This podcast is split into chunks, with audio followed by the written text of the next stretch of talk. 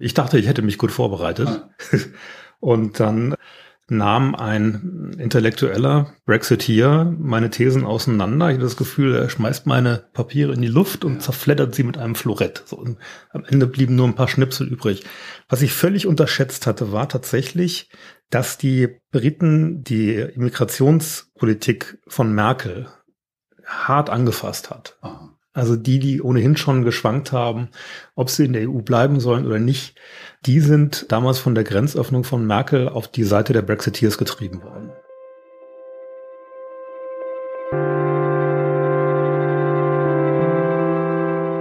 Die Geschichte hinter der Geschichte. Der wöchentliche Podcast für Freunde der Zeit.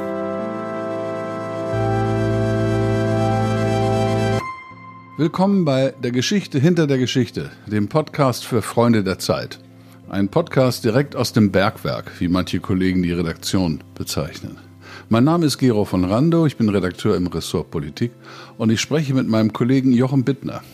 Sein jüngster Artikel, der am 16. Mai erscheint, stellt ein paar optimistische Briten vor.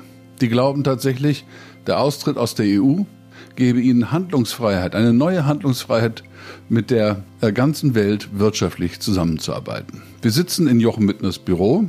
Ich schaue mich hier mal um chaotisch wie jedes, fast jedes Zeitredakteurbüro. Hier hängt zum Beispiel ein Plakat, wo ein Junge eine Katze wirkt. Was ist das für ein Bild? Ähm, das habe ich mal aus einer großen deutschen Boulevardzeitung ausgeschnitten, weil ich das so witzig fand. So ähnlich wie wir oft an Themen rumwürgen, äh, wirkt ja. dieser Junge an der Katze rum. Ich weiß nicht, ob es eine Montage ist. Ich hoffe sehr für die Katze, dass, dass sie nicht wirklich so leidet, wie es da aussieht. Ja, sie schielt auch. Und dann sehe ich hier noch so, ich stehe mal eben auf, Nippes im Regal, ein Kartenspiel äh, mit Usama bin Laden. Was ist das denn? Ja, das haben amerikanische Soldaten in Afghanistan bekommen, damals nach dem Einmarsch, damit sie die äh, verdächtigen Al-Qaida-Kämpfer kennenlernen beim Pokerspiel. Also ah. jede Karte hat ein Gesicht eines Gesuchten. Ah, okay. das, äh, das ist aus dem Irakkrieg, das sind dann die ähm, Saddam Hussein. Bassisten von Saddam Hussein, genau, ja. da ist es genauso. Ja, ja also so sieht's hier aus. Und die vielen anderen Details, Mitbringsel, beschreibe ich nicht. Hier hängt auch ein Plakat. Hier würde Helmut Schmidt auch rauchen. Auch sehr hübsch. Du reist viel herum für deine Geschichten, oder? Ja, das ist das Tolle, dass wir bei der Zeit noch die Möglichkeit haben, durch die Gegend zu fahren und uns auch mal zwei, drei Tage irgendwo aufzuhalten. Und, oder länger. Oder sogar länger. Und dann ist es nachher bei den Geschichten oft so wie mit einem Eisberg. Also man sieht am Ende nur in der Zeitung ein Siebtel der Recherchen gedruckt.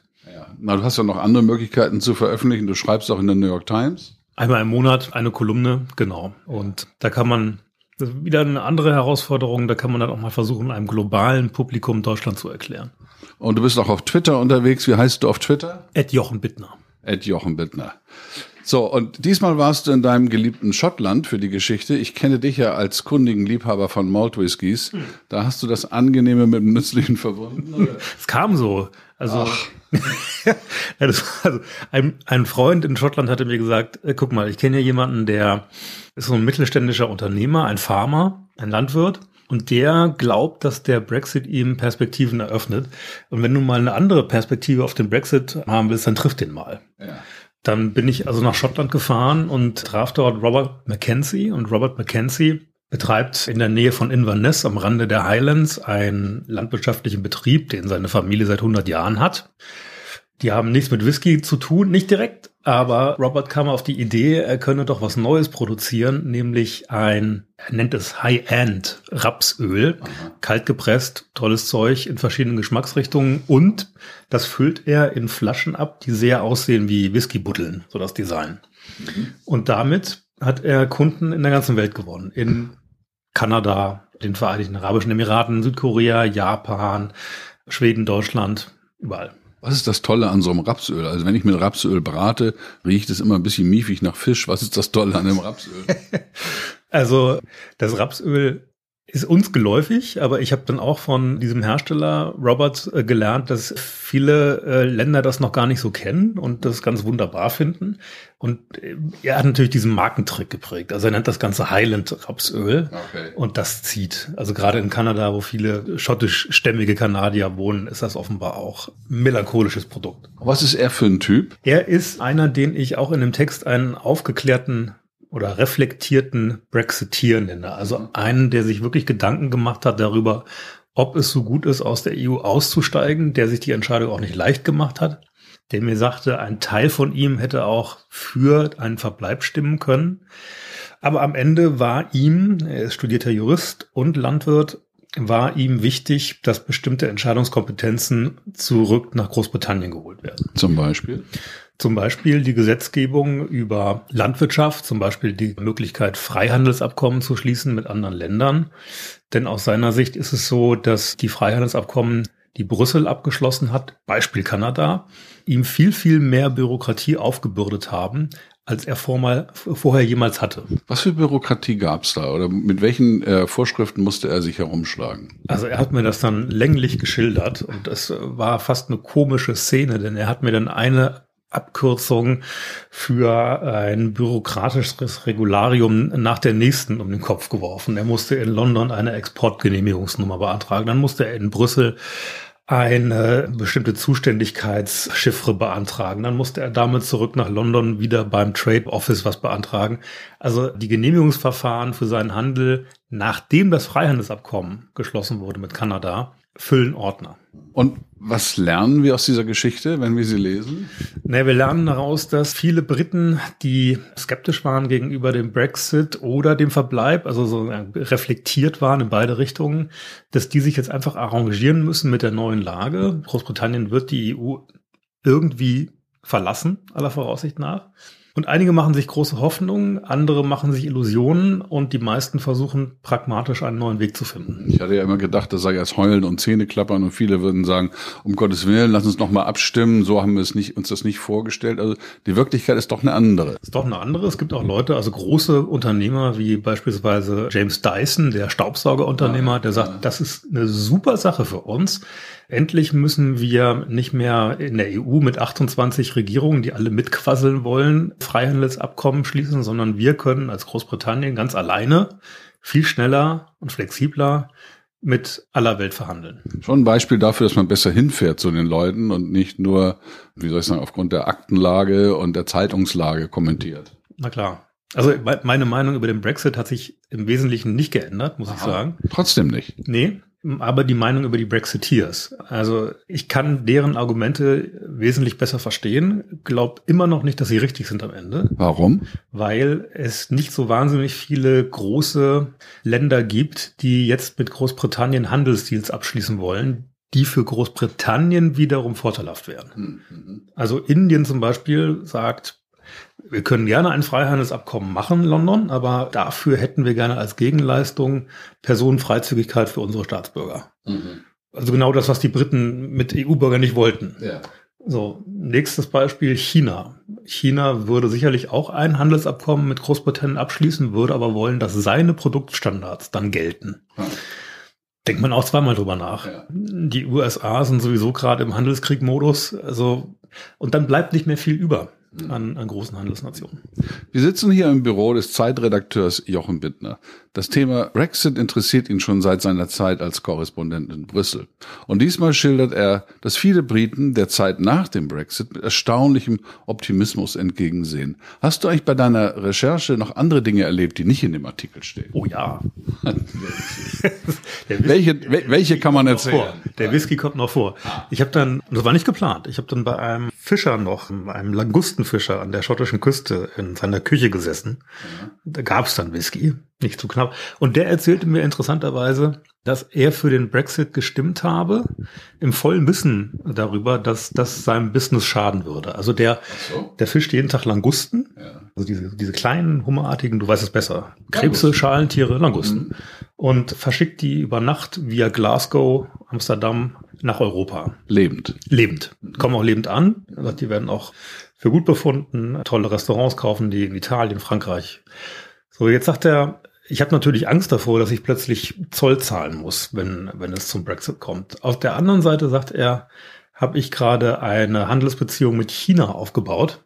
Die finden nämlich diese, diese großen Krebse, die Krabben, die wir hier immer weggeschmissen haben als Beifang, finden die furchtbar lecker und bezahlen ja. wir dafür tolle Preise. Ah, ja, genau. Und so schickt er seine Krebse, also auch lebend, jetzt für eine hohe Marge nach China und sagt, das ist für mich ein neues Geschäft, kann natürlich das europäische nicht ersetzen, aber das zeigt, sagen, wie auch Brexiteers versuchen, sich neue Märkte, neue Nischen zu eröffnen.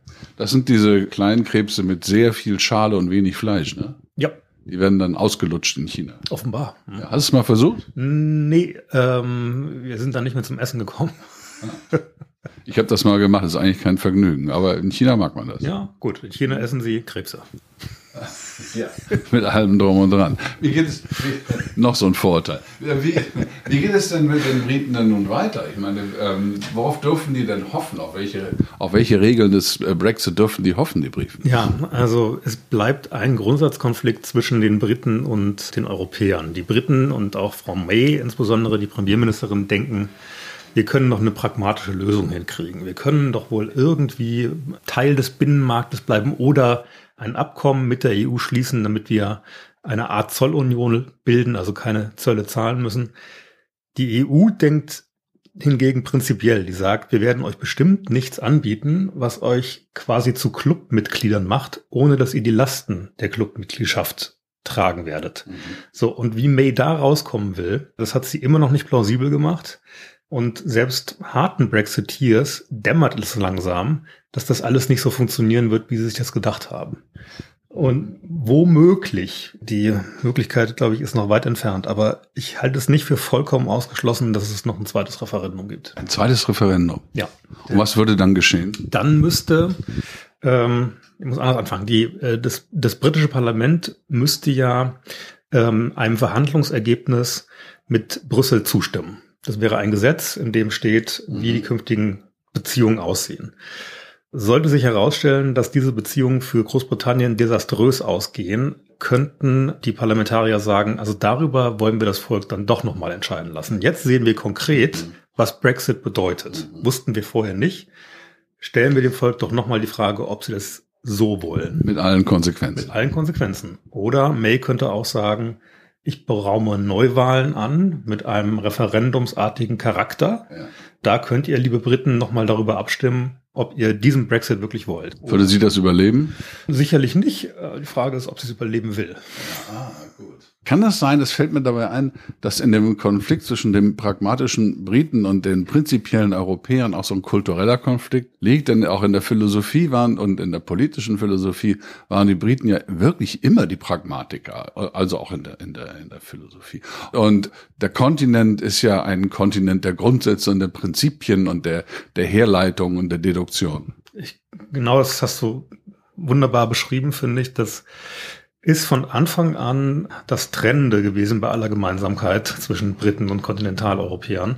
Und das ist auch das, was die, wie ich sie jetzt nenne, reflektierten Brexiteers einfach nicht begreifen. Warum konnten die Europäer mit uns nicht ein bisschen pragmatischer umgehen? Warum musste es musste es eine ständige Vertiefung geben. Mhm. Warum konnte man mit uns nicht darüber reden, dass wir vielleicht doch paar zu viele EU-Immigranten aufgenommen haben. Es sind ja nach der Osterweiterung über drei Millionen Polen, Tschechen, Ungarn nach Großbritannien gekommen, weil die, weil die Briten als erste ihre Grenze geöffnet haben für Arbeitsmigranten, anders als Deutschland. Ja. So, und dass die Briten dann irgendwann gesagt haben, Leute, alles schön und gut mit der Freizügigkeit, aber muss die Grenzenlosigkeit nicht auch Grenzen haben? Darüber gab es kein Gespräch, mhm. weil die Europäer darauf bestanden haben, das ist eine der, der wichtigen Säulen der europäischen Integration, daran wird nicht gerüttelt. Und wenn man diesen Rigorismus, den verstehen viele Briten nicht. Die Praxis meistens wichtiger sind als die Prinzipien. Richtig, ja. Ich erinnere mich dunkel, du hast vor längerer Zeit mal ich glaube, in London an einer Veranstaltung teilgenommen, wo du für den Verbleib Großbritannien argumentiert hast mhm. und du warst von Brexiteers umgeben. Das war ein sehr nachdenklicher Artikel, den du dann geschrieben hast. Ja, also ich wurde in Luft zerrissen. Das war eine Debatte im, im wunderschönen Unterhaus, im Westminster Palace. Und ich dachte, ich hätte mich gut vorbereitet. Ah. Und dann nahm ein intellektueller Brexiteer meine Thesen auseinander. Ich hatte das Gefühl, er schmeißt meine Papiere in die Luft und zerfleddert sie mit einem Florett. So, und am Ende blieben nur ein paar Schnipsel übrig. Was ich völlig unterschätzt hatte, war tatsächlich, dass die Briten die Immigrationspolitik von Merkel hart angefasst hat. Also die, die ohnehin schon geschwankt haben, ob sie in der EU bleiben sollen oder nicht, die sind damals von der Grenzöffnung von Merkel auf die Seite der Brexiteers getrieben worden. Ziemlich eindeutig. Sollte man auch nicht drum herum reden, das, das war so. Da ist vielleicht auch nochmal über eine Verantwortung zu reden. Aber das hat eben vielen Briten gezeigt, dies ist ein Club, die EU, die große Versprechungen macht, wie schon beim Euro, auch in der Grenzsicherung.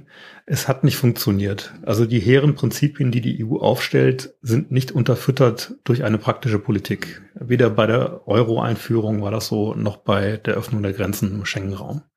Es gehört zu unseren Aufgaben als Journalisten und auch zu unseren Privilegien, dass wir immer wieder Meinungen und Argumenten und Wahrnehmungsweisen ausgesetzt sind, die nicht die sind, die wir mitbringen. Das ist eigentlich eine tolle Sache. Ja, herrlich. Und man muss es den Lesern weitergeben und das versuchen wir. Vielen Dank, Jochen.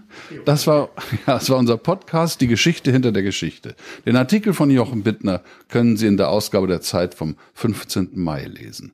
Unsere Podcasts finden Sie auch bei iTunes, Spotify, Soundcloud, im Zeitbrief auf der Seite der Freunde der Zeit und auf Zeit Online und auch sonst wo im Universum. Sie erreichen uns unter hinter der Geschichte at zeit.de.